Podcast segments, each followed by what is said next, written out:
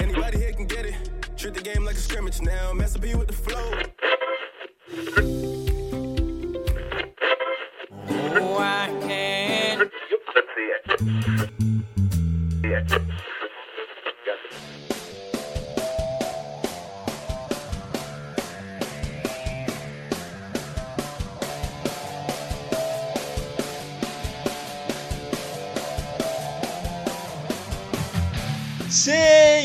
E senhores, bem-vindos a mais um podcast Setlist. Eu, como sempre, sou Vitor Marmiroli e hoje só estou acompanhado dele. Hoje não temos convidados. Você que aí estava achando que a gente ia virar um programa de entrevista, sinto muito. Ainda não vamos. O dia que alguém pagar pra gente fazer isso, com certeza.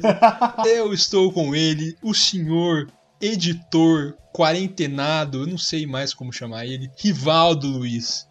Olá, galera, tudo bem? Maratona de edição, né? Maratona de edição. Toda semana editando um podcast diferente. Amém. Hoje, antes de mais nada, eu tenho que fazer um agradecimento especialíssimo. Um agradecimento do fundo do meu coração, sem ironia nenhuma, para o senhor Rivael, o host do podcast Projeto Paralelo, que me presenteou com esta qualidade de áudio que vocês estão ouvindo agora. Porque eu tenho um microfone novo.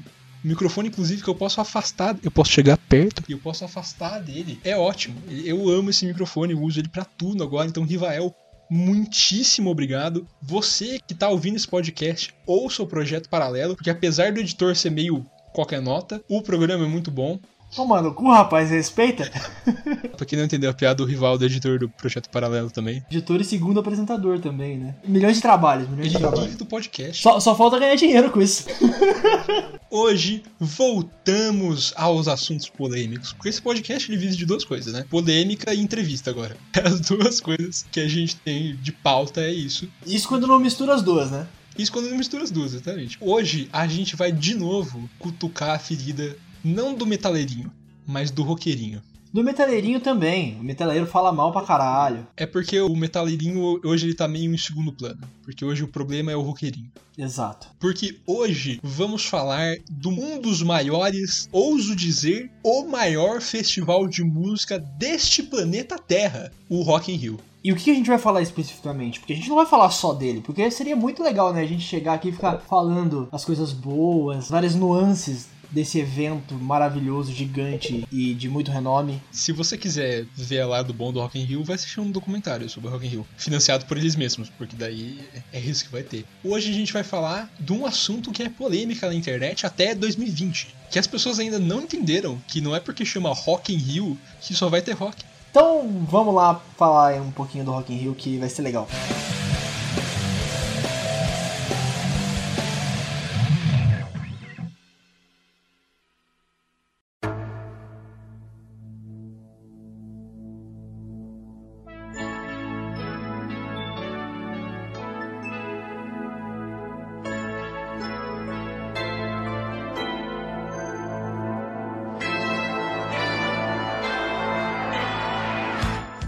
conhece, não, primeiro que assim, se você não conhece o Rock in Rio, algo está errado. De duas uma, ou parabéns, ou meu Deus, quem é você? É, bem isso mesmo. Ou você tá assim, não ligo pra música. Música não é uma parte importante da minha vida. E aí, eu acredito que você tem algum problema, porque se você não gosta de nenhuma música, eu acredito que assim, algo tá errado. E outra, o que, que você tá fazendo num podcast de música? É, é, também. Mas assim, pra você que chegou aqui agora, o que é o Rock in Rio? O que é o Rock in Rio, Sr. Rivaldo? É um festival de música, o maior festival de música da América Latina, com certeza, Ah, isso sem dúvida. e muito provável um dos maiores do mundo. Ele não é um festival de rock, apesar de ter rock no nome, e ele nunca foi. Depois a gente vai entrar mais nesse detalhe. Mas ele foi um festival que ele começou ali em 1985, que ele aconteceu na cidade do Rio de Janeiro, também conhecido como capital do Brasil por muito tempo. Sim, mas não em 85. Não, em 85, já era Brasília. Mas é, o Rock in Rio, ele é esse grandiosíssimo festival de música que inclusive é internacional. Ele começou no Brasil, mas ele já esteve em vários outros países. Como Espanha, Estados Unidos e Portugal. Mas ele é esse agregador de música boa e música de qualidade. É o Lula Palusa, só que maior. Sim, o Rock in Rio ele é tão grande, mas tão grande que ele tem uma sede, a chamada Cidade do Rock, que fica no Rio de Janeiro, obviamente. Ele tem uma estrutura absurda. Acho que ele conta com um bilhão de palcos diferentes, diversos artistas lá que se apresentaram lá já. Inclusive, a gente falou com pessoas que apresentaram no Rock in Rio. A gente tem que falar isso aqui. Você já ouviu o podcast com a Age of Artemis? Porque eles se apresentaram no Rock in Rio, você sabia? Eles se apresentaram no Rock in Rio de 2015, então, ó. E também, assim, não precisamos falar aqui, né? Mas já se apresentaram lá bandas grandiosíssimas. O Queen, no auge da carreira, se apresentou no primeiro Rock in Rio. Foi, acredito que a grande atração do primeiro Rock in Rio foi o Queen. É, uma das, né? Teve muita banda boa naquele,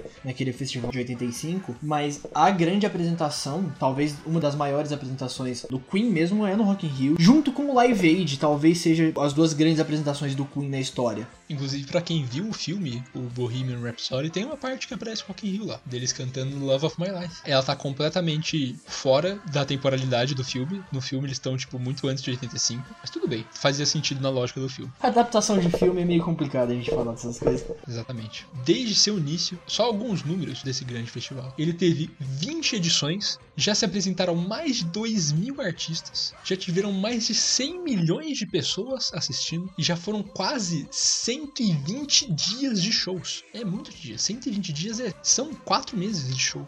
Imagina, 4 meses de show todo dia. E sem contar a porrada de músicos que voltaram também, né? Sim. Iron Maiden todo ano.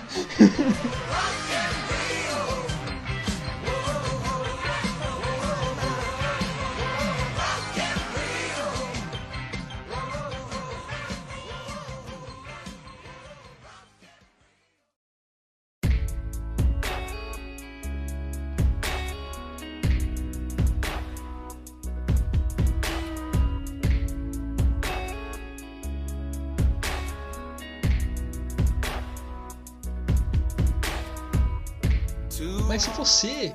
Você não quer saber o que é o Rock in Rio se você está aqui. Você está aqui por dois motivos. Ou porque você ficou muito curioso com esse título, ou porque você ficou muito bravo com esse título. E se você ficou muito bravo com esse título, me desculpe, você vai ficar um pouco mais. Porque o Rock in Rio nunca, nenhuma das suas edições, foi só sobre rock. Desde 1985 a gente teve artistas como Ney Mato Grosso, que apesar de flertar muito com, o rock progressivo, ele não é. A gente teve Elba Ramalho, Gilberto Gil, Al Jarru, The Go-Go's. Cara, teve muita galera que não é de rock metal tocando. Claro que naquele período depois a gente vai entrar na parte de mainstream. Mas era muito mais fácil ter artista de rock e metal por causa da fama na época. Mas desde o seu primeiro ano a gente teve galera que não faz nem um pouco, não flerta nem de leve com o rock. E isso já quebra todo o argumento de o Rock in Rio deveria ser só sobre rock. Não, o Rock in Rio é um festival de música. Ele é um evento de música. E um evento de música não pode ter um estilo de música. É assim, se parar tanto para pensar, tanto do lado comercial da coisa, se você tivesse um evento tão grande, com tanta infraestrutura, com tanto dinheiro envolvido, o pessoal investe muito nesse festival. Com razão, inclusive, porque retorna muito dinheiro também. Para você ter só um tipo de pessoa na plateia? Exato. Porque você, roqueirinho, pode se achar muito especial, mas você, assim, a tribo colocar assim, né? A tribo de roqueiros, primeiro que ela não é a maior tribo do Brasil, julgo dizer que nunca foi e que nunca vai ser também. E, além disso, ela não é nem de longe a que tá no mainstream como o Rivaldo disse, na década de 80, tudo bem. Na década de 80 era o auge do rock mundial, sabe? Não vou virar aqui e falar, não, o rock morreu. Porque, sinceramente, se você acha que o rock morreu, vai tomar no seu cu, certo? Ele morreu comercialmente. Aí a gente pode falar o debate econômico do negócio. Porque, assim, tirando as grandes bandas que estão aí desde os anos 80, Metallica, Iron Maiden, Scorpion, essas grandes bandas, tirando elas, e algumas dos anos 90, que são realmente mainstream pra caralho, que eu não lembro nenhuma de cabeça, pra você ter noção, eu quando eu digo assim, por exemplo, perguntar pra minha mãe quem é o Queen, ela vai saber. Se eu perguntar quem é o System of a Down, ela não vai saber. Esse é o rolê de super mainstream. O Iron Maiden, ele chegou num patamar de super mainstream. É metal, tal, mas ainda assim é super mainstream. Tirando essas bandas ali dos anos 80, Guns N' Roses dos anos 90, lembrei de uma. Tirando essas, nenhuma vai vender tanto hoje em dia. Não se faz mais dinheiro com rock. E, tipo, eu digo rock de modo geral. É, não tem nenhum grande artista de rock hoje em dia. Ah, você pode pensar, sei lá, Imagine Dragons é um pop rock, é um flerta um pouco industrial, sabe? Mas não é assim 100% rock, sabe? Eu acho que o lance atual é bem esse, sabe? O rock ele virou mais um instrumento do que um gênero de verdade quando, sei lá, algum artista quer fazer uma música agressiva, uma música mais pesada, usa o rock. Chega até inclusive a usar elementos de metal, mas não vai ser 100% uma banda daquilo que vai estar tá fazendo sucesso. Porque a gente chegou num momento, eu acho, da história da música talvez, e aí se você é músico e tá ouvindo isso, você pode querer me matar à vontade por estar tá falando merda, mas aqui assim, a gente fala merda, entendeu? A gente chega num momento em que não dá para fazer a mesma coisa repetidamente. Nos anos 80, nos anos 90, quando isso fazia sucesso, isso era novidade o rock, ele não era novidade em si, porque ele começou, sei lá, nos anos 50, mas ele era uma novidade porque ele tinha variedade dentro de si mesmo. E essa variedade já é nova. Porque, por exemplo, se você pegar duas bandas de rock, sabe? Scorpions e Guns N' Roses. As duas não são bandas de rock, por exemplo, Beatles, sabe? Beatles é uma banda principalmente de rock. Ah, mas Beatles é pop rock. Não, eles são pop rock porque eles fizeram sucesso. Porque eles viraram pop. Primeiro que música pop, eu gosto de botar nessa tecla que pop não existe como gênero musical. que faz sucesso hoje em dia, esses pop artists, na verdade, eles são de eletrônico misturado com vocal. Enfim, a gente não vai entrar nesse assunto agora. Mas a música pop é a música popular. MPB não é um gênero, MPB é a música popular brasileira. Mas é isso, não tem mais como você fazer uma coisa que seja 100% linear, uma coisa que seja 100% imutável. Chegamos num momento em que até a gente cansou de ouvir coisa genérica. Sabe? A gente quer novidade. Então é por isso que o rock não faz mais tanto sucesso. E essa volta toda para falar porque o rock não tá mais no mainstream. Você percebeu, né?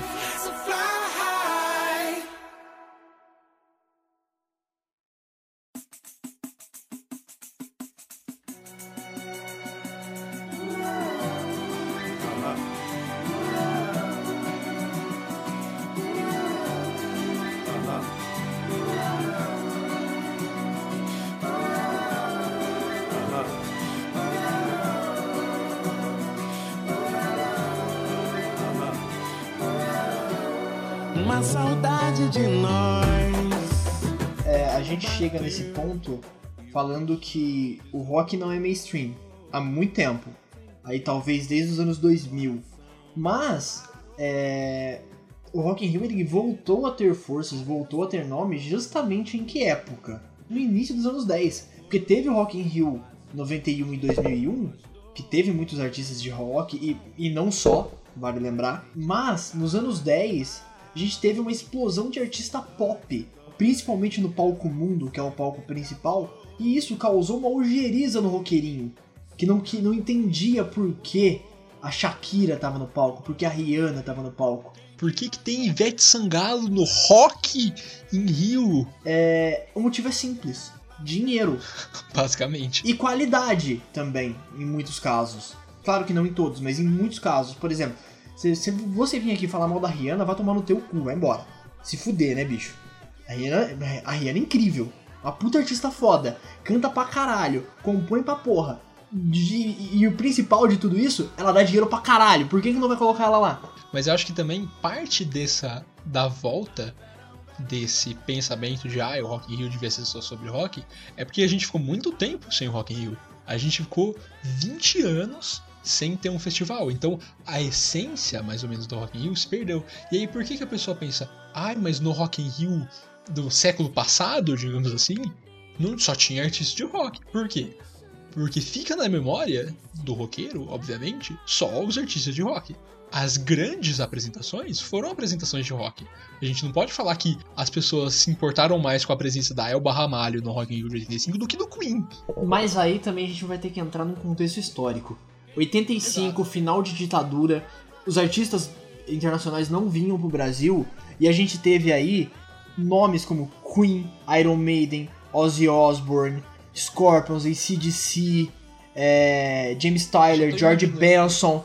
Então, mas você tinha toda essa galera aí, tinha vindo alguma vez ou outra no Brasil, mas não era frequente. Era um período muito complicado no Brasil. Então é óbvio, por uma questão mercadológica e de acesso que esses caras iam fazer muito mais sucesso do que, por exemplo, um, sei lá, o que tava sempre aqui, próprio Ney Mato Grosso, sabe? Que, que cantou músicas contra a ditadura, sabe? Ele já estava aparecendo na mídia brasileira.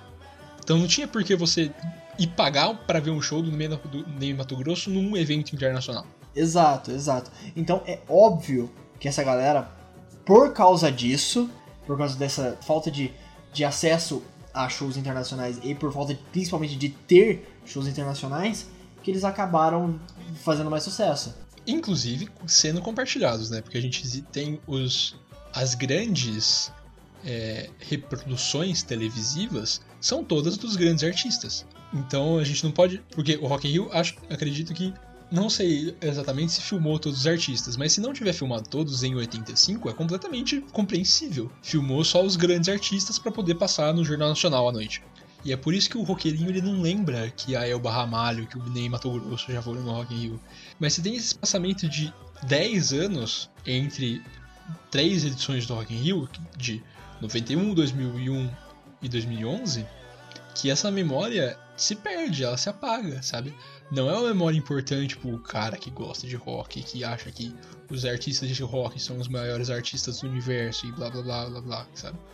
Então por isso que cria-se esse imaginário levemente insano de que o Rock in Rio deveria ser só rock. Não deveria, jamais, não deveria. É tipo falar que o Lollapalooza devia ser só de música indie. O que, que o Drake tá fazendo no Lollapalooza se é só de música indie, irmão? O mesmo motivo que o Megadeth foi tocar lá. Exato, sabe?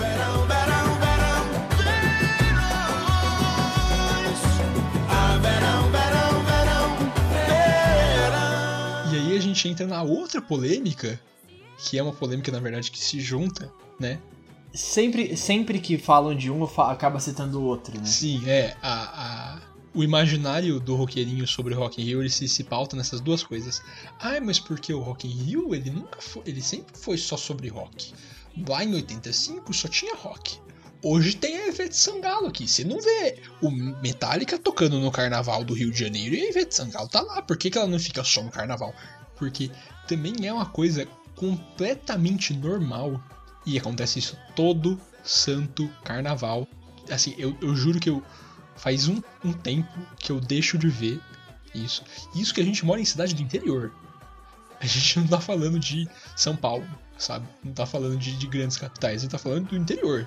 No próprio interior tem grupos de roqueiros e metaleiros que organizam eventos no feriado do carnaval só para não ter que ouvir carnaval. Só para não ter que participar do carnaval, os chamados Carna Rock.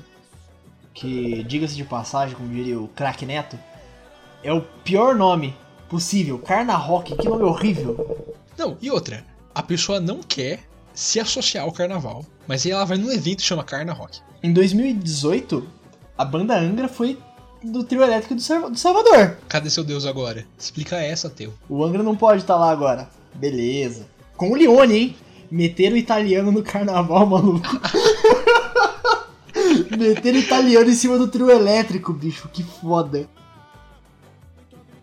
Mas é isso, sabe? Eu acho que se você brigar na internet porque o Rock in Rio deveria ser só sobre rock é levemente insano. Muito obrigado por você me amar.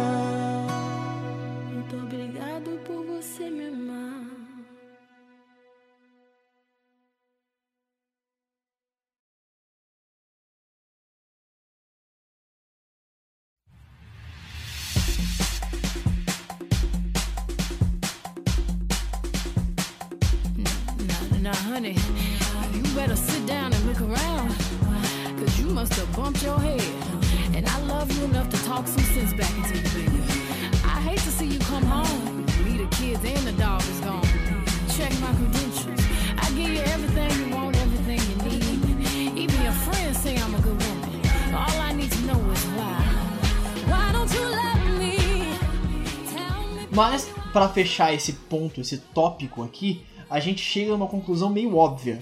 Que a gente bateu já no início. O Rock in Rio ele é um festival de música. E um festival de música ele tem que ter variedade.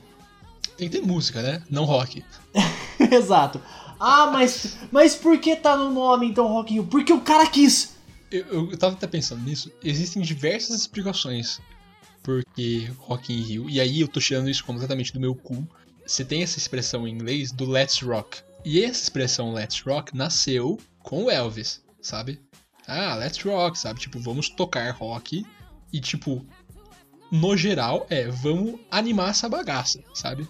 Então eu acho que essa expressão Let's Rock é, transformou o significado do rock, não só do, do rock and roll, mas desse negócio de animação, sabe? De, inclusive em inglês tem, tem expressões como tipo esse negócio aqui, this, this rocks, sabe? Tipo, isso é demais, isso é amazing, sabe? Então você pode pensar que Rock in Rio, na verdade, é tipo a animação no Rio de Janeiro. Sim, e faz todo sentido. Na verdade, se eu não me engano, se eu não me engano, tá? É, essa foi uma desculpa que eles começaram a usar hoje em dia, quando eles começam a fazer esse tipo de coisa. Não sei se, se nasceu com esse intuito, se nasceu realmente com o intuito de ser um festival de rock, mas acabou enveredando para outros gêneros também, o que é super normal. Pela questão mercadológica que a gente já falou. Exatamente. Ou só porque ele achou legal rock em Rio, porque realmente é sonoro, né? Não é uma questão que só a gente está acostumado, é um nome comum, não, não. É, um, é sonoro, Rock in Rio. Inclusive por isso que o nome do festival não mudou quando saiu do país. Porque rock em Lisboa fica chato. Exato. Aí também toda a questão de mercadológica, né? De vender a marca, por exemplo, Star Wars aqui no Brasil, é Star Wars agora, Superman, enfim. Se você tá aqui nesse podcast e ainda tá irritado, infelizmente não posso fazer nada, sabe? Felizmente a consciência aí é sua, mas fique sabendo que historicamente Rock in Rio nunca foi só sobre rock. Espero que nunca seja só sobre rock, porque ele é um festival de música e festival de música bom é festival de música com variedade. Se você só gosta de um estilo de música, o problema é seu.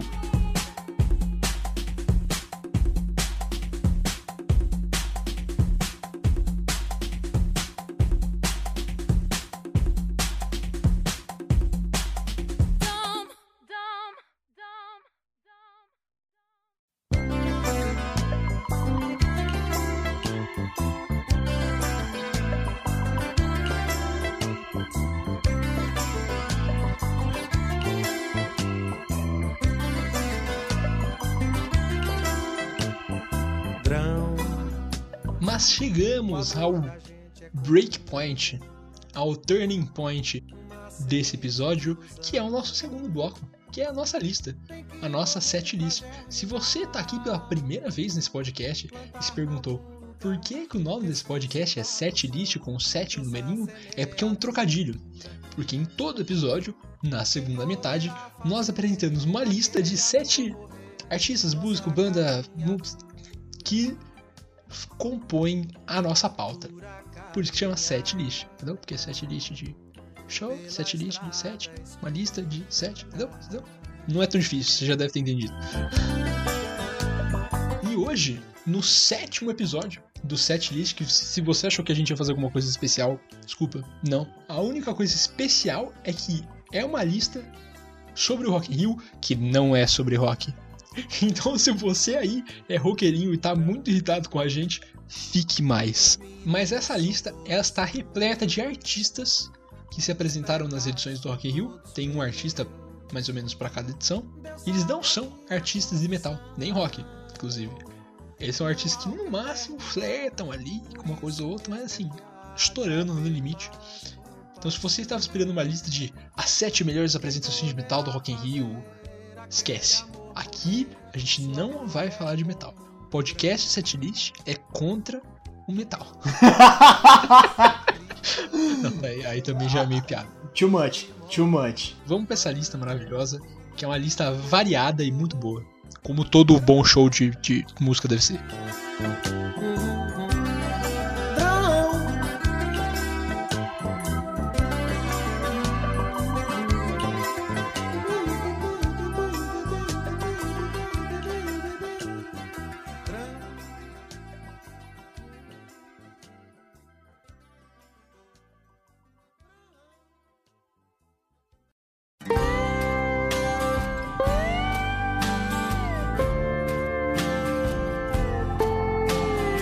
Desta vez, quem vai puxar a lista sou eu. E o nosso primeiro artista, ele já foi citado no episódio. Ney Mato Grosso. Eu hoje tive um pesadelo e levantei atento. A tempo Eu acordei com medo e procurei no escuro alguém com seu carinho. E lembrei de um tempo, porque o passado me traz uma lembrança do tempo que eu era criança. E o medo era motivo de choro, desculpa para um abraço ou um consolo.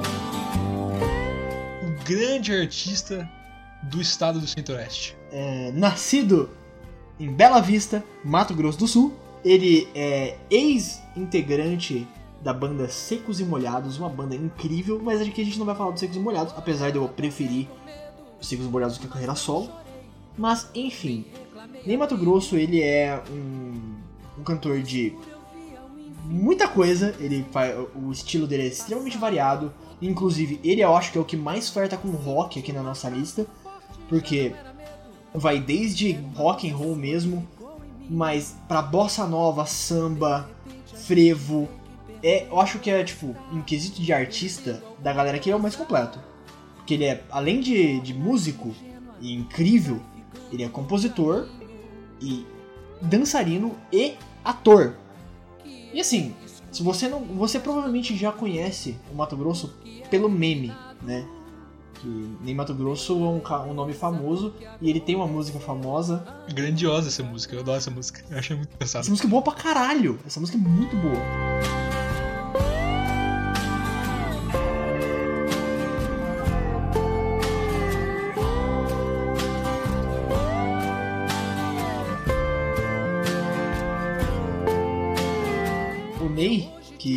Enfrentou a grande, porém maldita ditadura, com músicas de protestos naquela época. Assim, se você não conhece Ney Mato Grosso, por favor, eu sei que é normal, não é todo mundo da nossa geração e mais novos que conhecem, mas Ney Mato Grosso merece toda a atenção do mundo.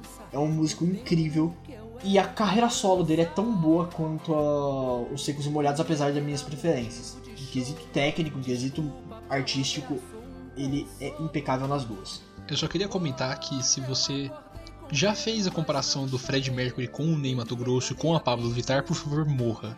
Porque assim, não tem muita coisa a ver com o Ney Mato Grosso.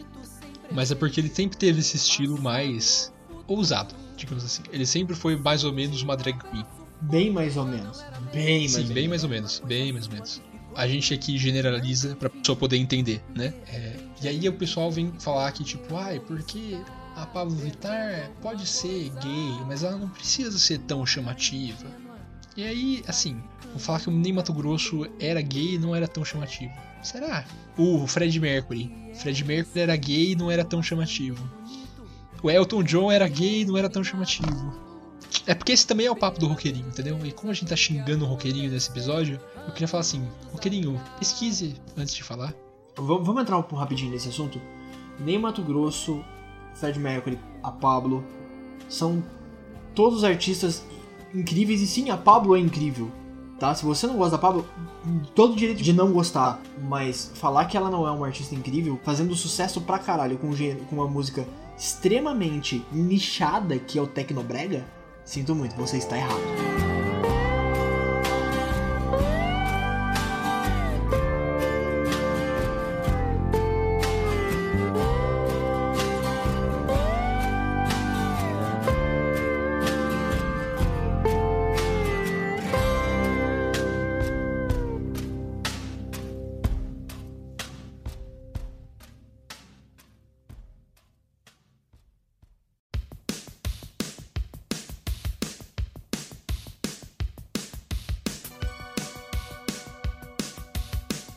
A nossa segunda banda são os três integrantes do supergrupo norueguês Ahá.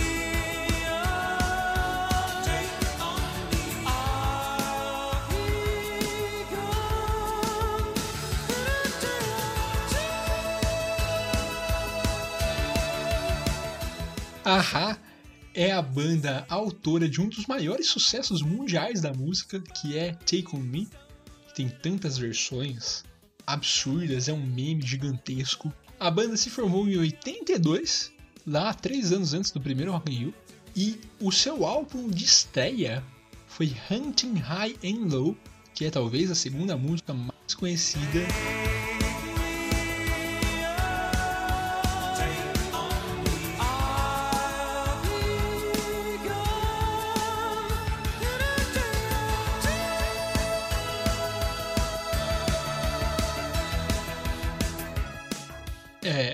engraçado é que ahá significa isso mesmo.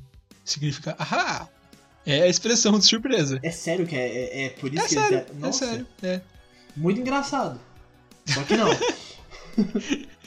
A única coisa que eles fizeram foi inserir um um hífen entre o A e o Ra. É só isso. Se você acha que é um significado muito especial, não, é só isso mesmo.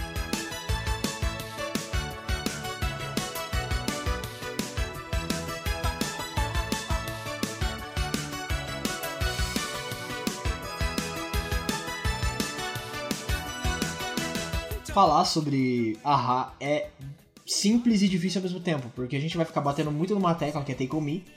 E é difícil porque muita gente não conhece nada além de Take On Me, e quando conhece é, é Hunting High and Low.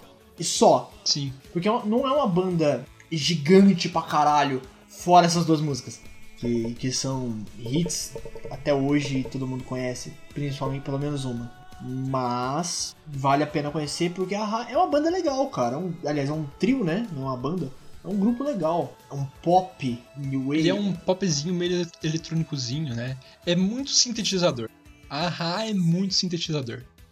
É sintetizador pra tudo quanto é lado. É um synthwave à moda antiga, não é o novo synthwave. É o pecinho do Synthwave. Cara, a Ra é bem legal, velho. Eu gosto pra caralho de a Ra.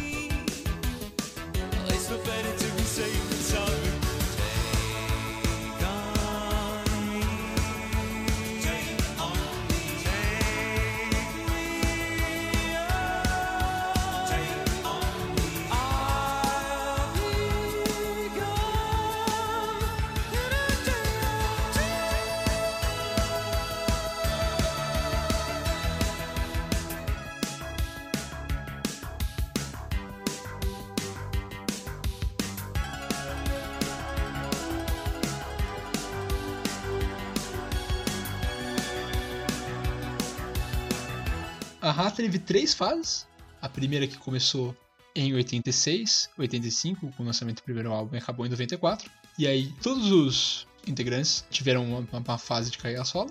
E aí em 98 eles voltaram, ficaram até 2010. E eles fizeram depois uma participação no Rock in Rio de 2015 para comemorar os 30 anos da banda, assim como os 30 anos do festival. E agora, aparentemente, eles continuam.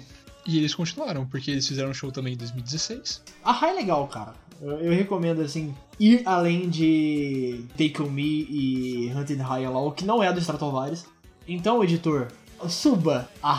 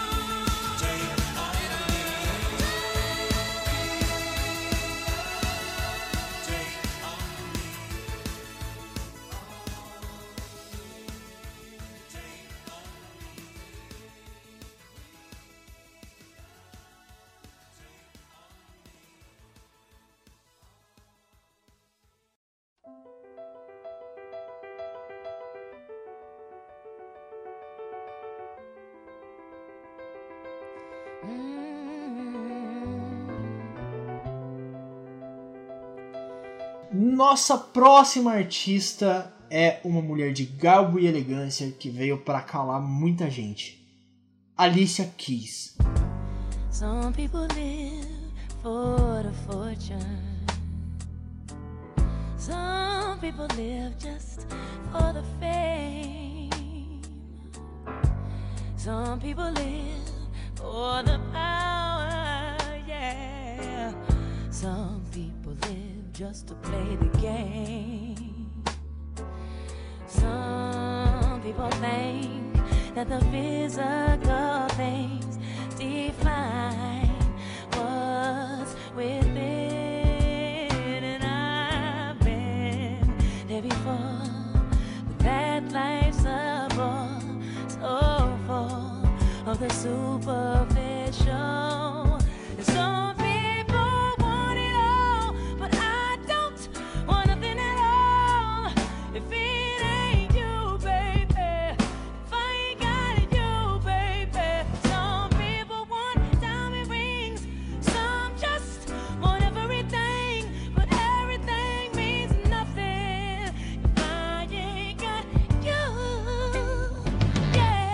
A Alicia Keys é uma cantora também muito versátil, né? Ela vai desde o pop ao R&B até hip hop, ela é bem versátil aí na sua, na sua carreira musical. Ela começou com o seu primeiro álbum lançado, Songs in My Minor, em 2001 e estreou na lista dos mais vendidos da revista da Billboard.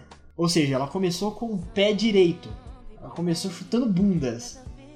E, cara, Alicia Keys também. É como eu já falei, versatilidade, voz, cara, o que, que essa mulher canta é inacreditável. É, é assim, eu acho que a Alicia Keys é um do- do- dos tipos de, de artistas, principalmente de pop, que mais vale a pena ouvir. Você tem que sentar e apreciar, porque é sim música popular, é sim aquele conteúdo tipo. Lembra bastante o estilo de Beyoncé um pouquinho, pá, mas ainda assim tem a, a cara dela e a voz incrível dessa mulher.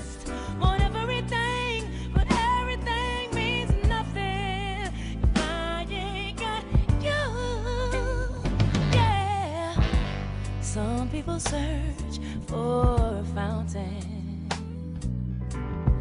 The promise is forever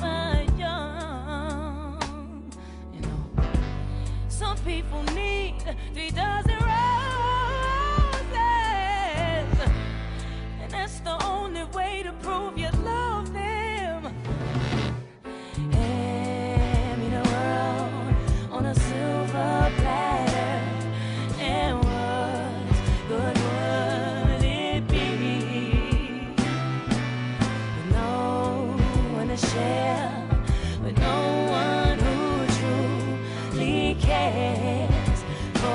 Ela se apresentou no Rock in Rio de 2013 e só uma curiosidade que o Vivaldo comentou que ela começou chutando bundas, não é pouco não, porque o primeiro álbum dela ganhou 5 Grammys.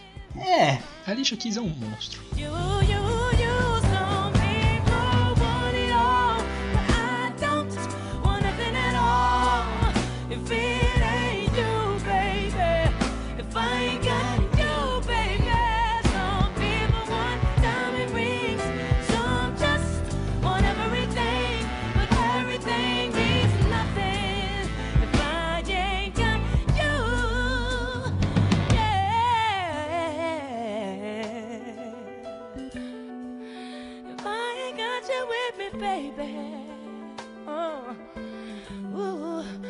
nothing in this. Whole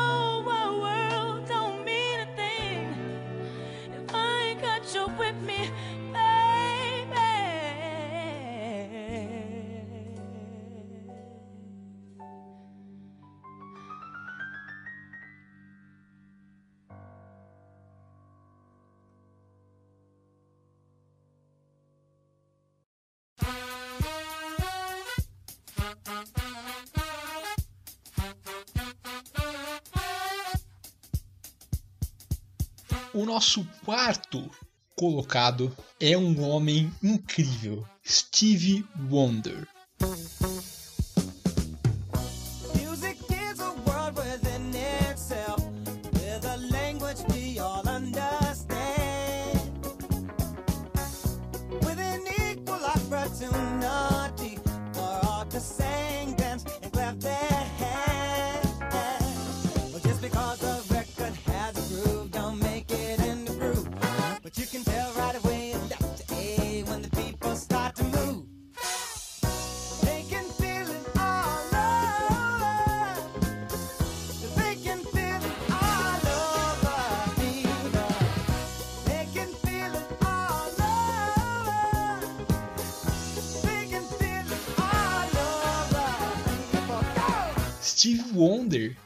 Hoje em dia o nosso querido amorzinho, o, aquele velhinho fofo, cego que toca piano. Desculpa, ele não toca piano. Ele dá aula no piano toda vez que ele toca.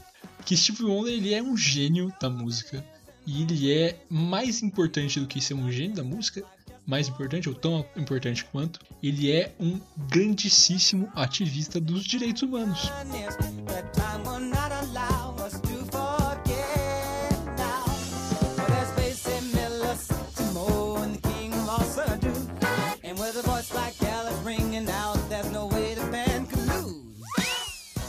Ele tem, obviamente, uma discografia enorme. Ele começou lá em 63, cara.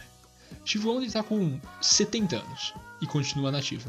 Ele começou em 63, quando ele tinha 13 anos. Então, assim, sabe aquele lance que a gente falou do- no episódio do André Matos, que os gênios começam cedo? Steve Wonder é um gênio que começou cedo. Então, ele teve algumas fases na carreira. Ele atingiu um sucesso, digamos assim, alguns anos depois, nos anos 80, quando ele começou a realmente ganhar dinheiro de verdade com o que ele fazia. Que ele fez músicas um pouco mais. Pop. É, mais ou menos. É, o pop da época. Sim.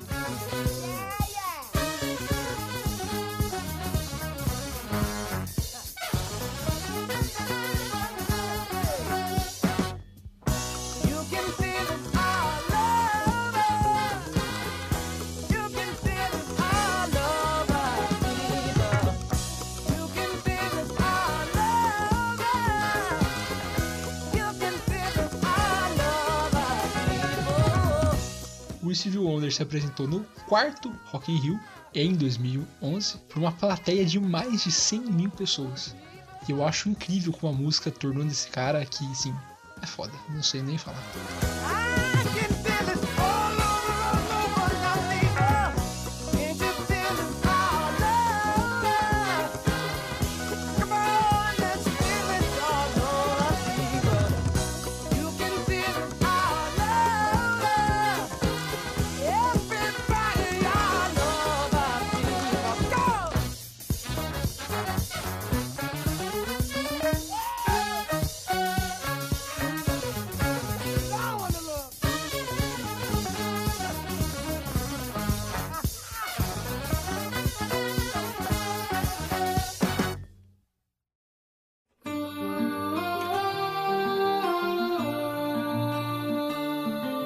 Nossa próxima artista, novamente falando de uma artista pop, Rihanna.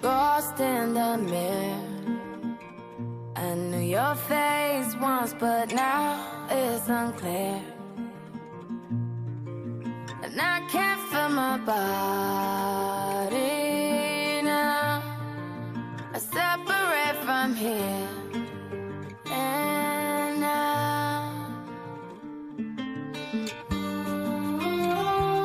Rihanna. Ah, porra. Se você não conhece Rihanna, pelo amor de Deus, né? Pode subir, vamos, pra... vamos Pode, pode subir, próximo, próximo.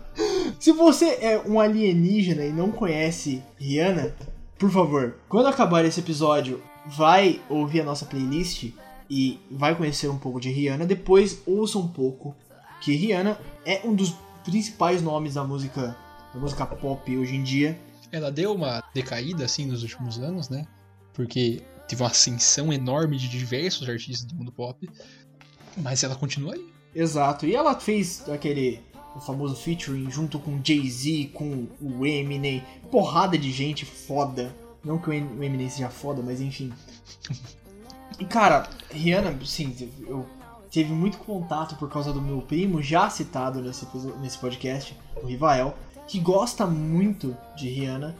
E eu lembro que eu conheci muito por causa dele, e mas a minha admiração veio anos depois, principalmente pelo Rock in Rio de 2015. É, a apresentação dela ali foi onde eu falei, ok, tem algo a mais nessa mulher do que só dinheiro envolvido e beleza, né? Porque a gente sabe, não vamos entrar nesse aspecto agora, mas tem algo de muito valor que é a beleza de suas músicas e, a- e- e o quão incrível essa mulher é cantando. Então assim, eu não vou ficar aqui babando o ovo da Rihanna por mais tempo.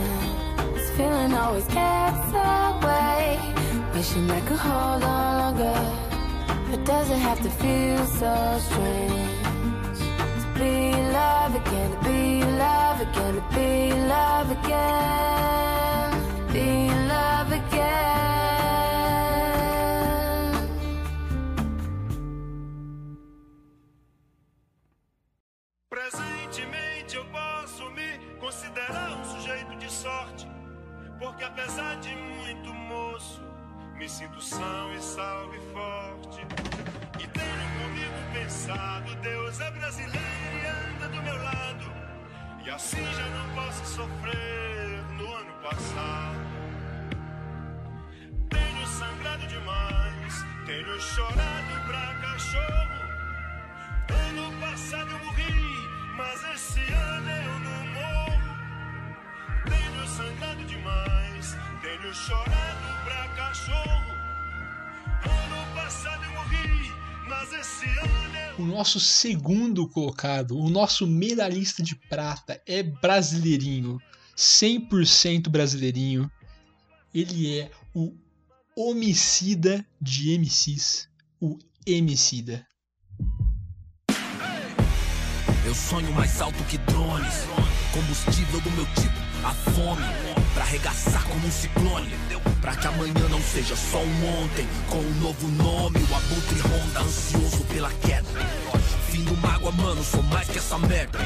Corpo, mente, alma, um tipo Ayurveda. Estilo água, eu corro no meio das pedras. Na trama, tudo os drama turbo, sou um drama turbo. Conclama se afastar da lama enquanto inflama o mundo. Sem melodrama, busco grana, isso é usando em curso. Capulanas, katanas, busca nirvana, é um recurso. É o mundo cão pra nós, perder não é opção, segue. De onde o vento faz a curva, brota o papo reto. Não deixo quieto, não tem como deixar quieto. A meta é deixar sem chão quem rio de nós sem teto. tenho sangrado demais, tenho chorado pra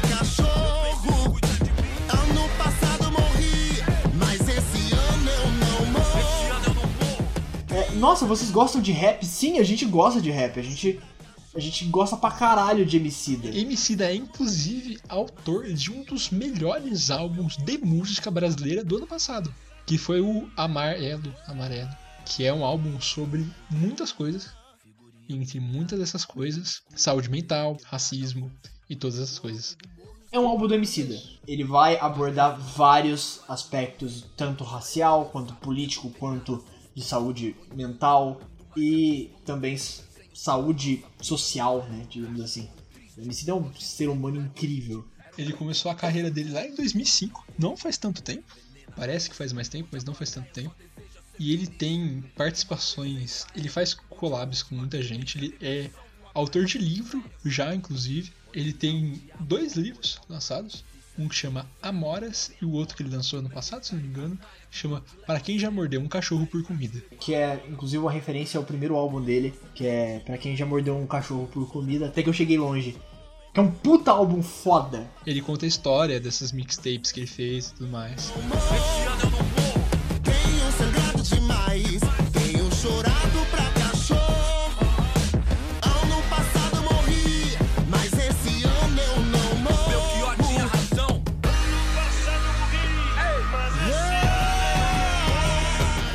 Pouco sobre o Amarelo, porque é a, a obra dele que eu acho que eu mais tive contato nos últimos anos, né? Porque é- também é mais recente. Além de ter participações incríveis, ela colocou a música, a própria música, Amarelo, que foi um sucesso estrondoso, porque o clipe dela tem um áudio de um amigo do Emicida que mandou pra ele falando sobre os problemas da vida, problemas com depressão e ansiedade E é, assim, no meu ciclo de amizades, é uma música que fez. ressoou com bastante gente. Bastante gente foi ver me falar dessa música. E eu acho que ela é, assim, julgo dizer que ela é um marco na, na carreira do Emicida. E é um marco grande, porque ela representa muita coisa pra muita gente. Além disso, como bom nerdinho. Ai, credo. Dói falar isso, né? Eu sei. Dói falar isso um pouquinho, mas como bom nerdinho que sou, Emicida também é meio nerdinho. Ele lançou uma música em 2018 que chama Pantera Negra, em homenagem ao filme que também saiu sobre isso. E é uma música muito boa, inclusive, porque tem toda, toda essa questão racial que o Emicida aborda um milhão de vezes. Cara, Emicida é, é incrível. Figurinha premiada, brilho no escuro, desde a quebrada avulso. De gorro alto do morro, os camarada, tudo. De peça no forro, os piores impulsos. Só eu e Deus sabe o que é não ter nada, ser expulso. Ponho linhas no mundo, mas já quis pôr no pulso. Sem o porro, nossa vida não vale de um cachorro triste. Hoje cedo não era um hit, era um pedido de socorro. É, pra quem gosta, pra quem ouviu o Amarelo e gosta e gostou do álbum e quer ter um pouquinho mais dessa experiência, inclusive isso é uma recomendação pra você, Victor.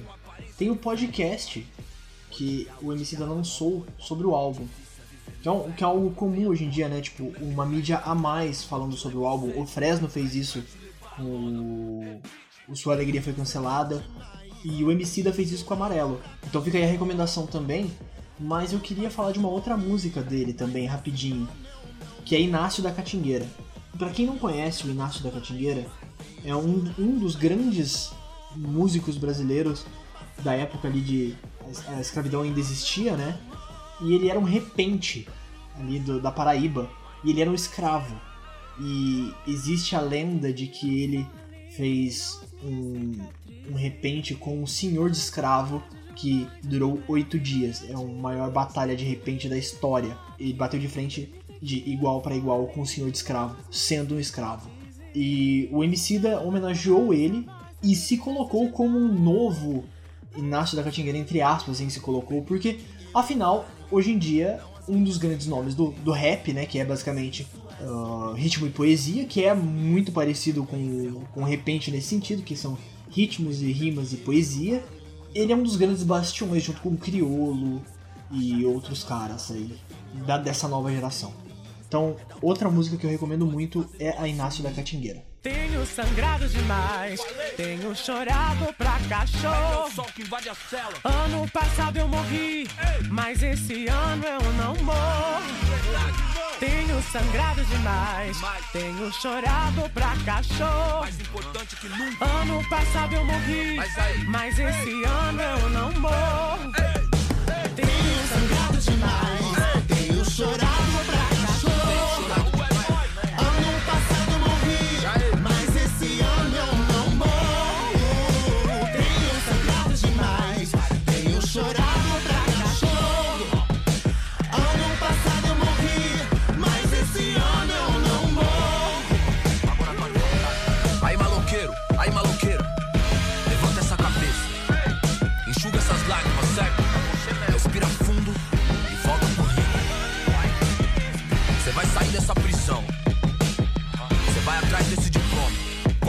da beleza do sol, entendeu?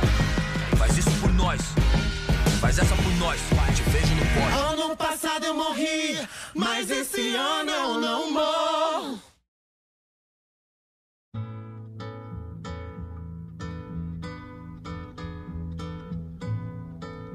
O nosso último artista, mas de longe não menos importante, talvez o mais importante da lista, talvez, não vamos dizer que sim nem que não.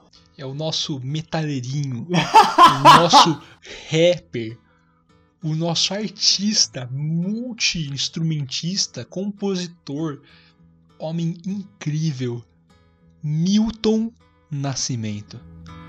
Quando você foi embora, fez-se noite em meu viver. Forte eu sou, mas não tem jeito. Hoje eu tenho que chorar. Minha casa não é minha e nem é meu este lugar. Estou só e não resisto. Muito tenho pra falar. Milton Nascimento. Qual foi o seu primeiro contato com o Milton Nascimento? Provavelmente foi o mesmo que o meu, né, Vitor? Foi, foi o Late Redemption. Simples. Desde longe. Muita gente, principalmente da nossa idade, eu acho, assim, e que é fã de metal, claro, vai ter contato com a música Late Redemption do Angra, que é com a participação do Milton Nascimento. Eu conheci ele assim também. Eu acho que a gente, inclusive, a gente deve ter conhecido junto, não duvido. Mas eu demorei muito pra ir atrás de quem é Milton Nascimento. E eu me arrependo dessa minha demora. Porque Milton Nascimento é só um dos grandes nomes da música brasileira. Top 5, com certeza, sem sombra de dúvida. Nossa, com certeza. E assim, fora a quantidade de participação que esse maluco fez com muita gente. Ele não fez participação só com ele fez participação com o Criolo. Ele fez participação com Duran Duran. Pra você ter mais ou menos uma noção. Não é só artista nacional. O cara, ele é internacional. Ele é grande o suficiente pra não caber no Brasil. Mano, sabe quem regravou uma canção dele? É. A Bjork. A Bjork? É, Ela regravou Travessia. Caralho, que foda! Puta, é a me- a música mais famosa dele, né? E nem é meu este lugar. Estou só e não resisto. Muito tenho pra falar.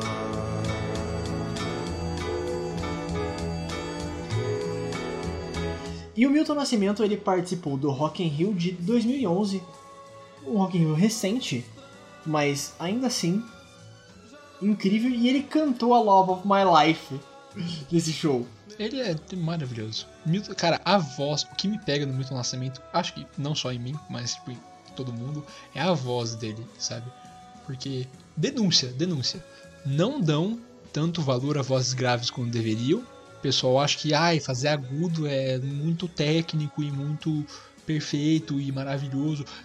Tenta cantar grave que nem o Milton Nascimento pra você ver como que é difícil. O cara tem uma voz maravilhosa e é dificílimo mimetizar o que ele faz. O que pega pra muita gente realmente é a voz, mas é, é muito legal como esse maluco ele é um puta compositor, né? Porque ele vai, ele vai de samba, vai pra world music, vai pra rock progressivo. Sim, rock progressivo. É, folk brasileiro. Cara, o, o- Milton Nascimento é um exímio músico, realmente. Ele não é só um cantor, intérprete, que, que acaba acontecendo muitas vezes, né? Muita gente tem uma voz incrível e acaba não espalhando para pra parte de composição porque não consegue, e é normal. A gente sabe que, pô, escrever música é difícil pra caralho. É, mas ele é um exímio compositor, cara. O, o que, que o Milton Nascimento faz é mágico, é lindo. E é um. E por isso que eu digo que é um dos maiores artistas e músicos brasileiros de todos os tempos.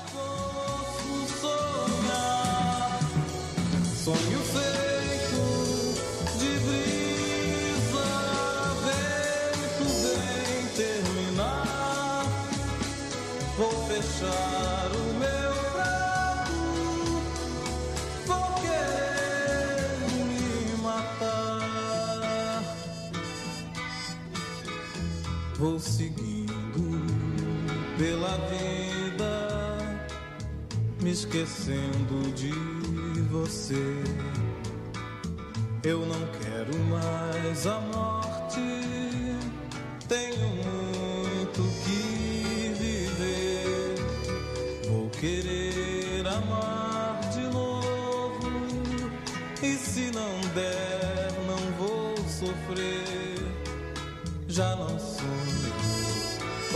faço com meu braço meu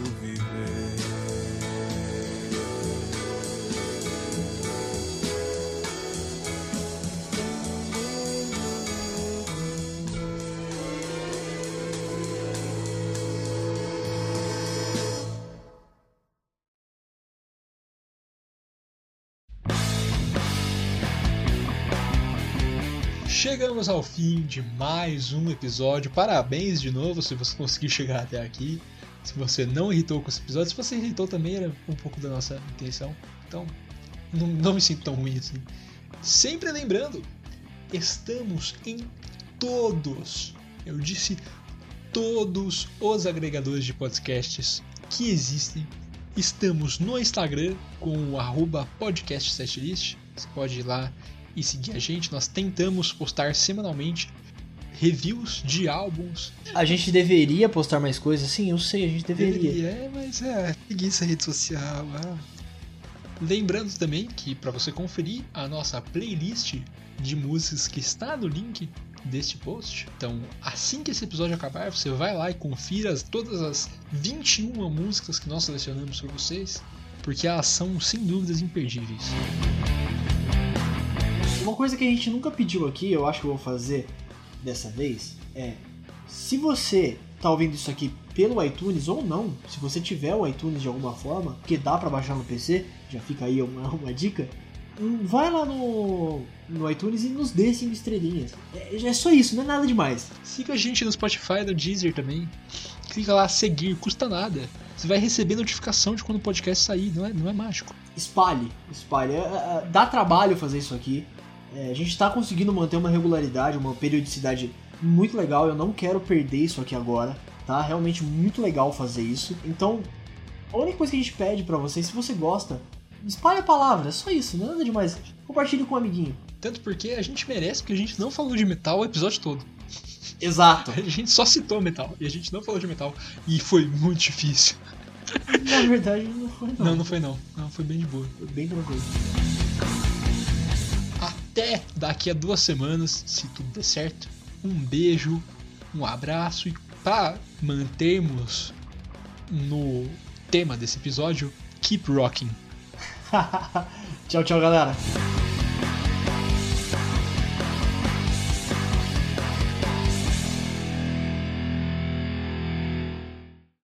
Fique em casa, porra.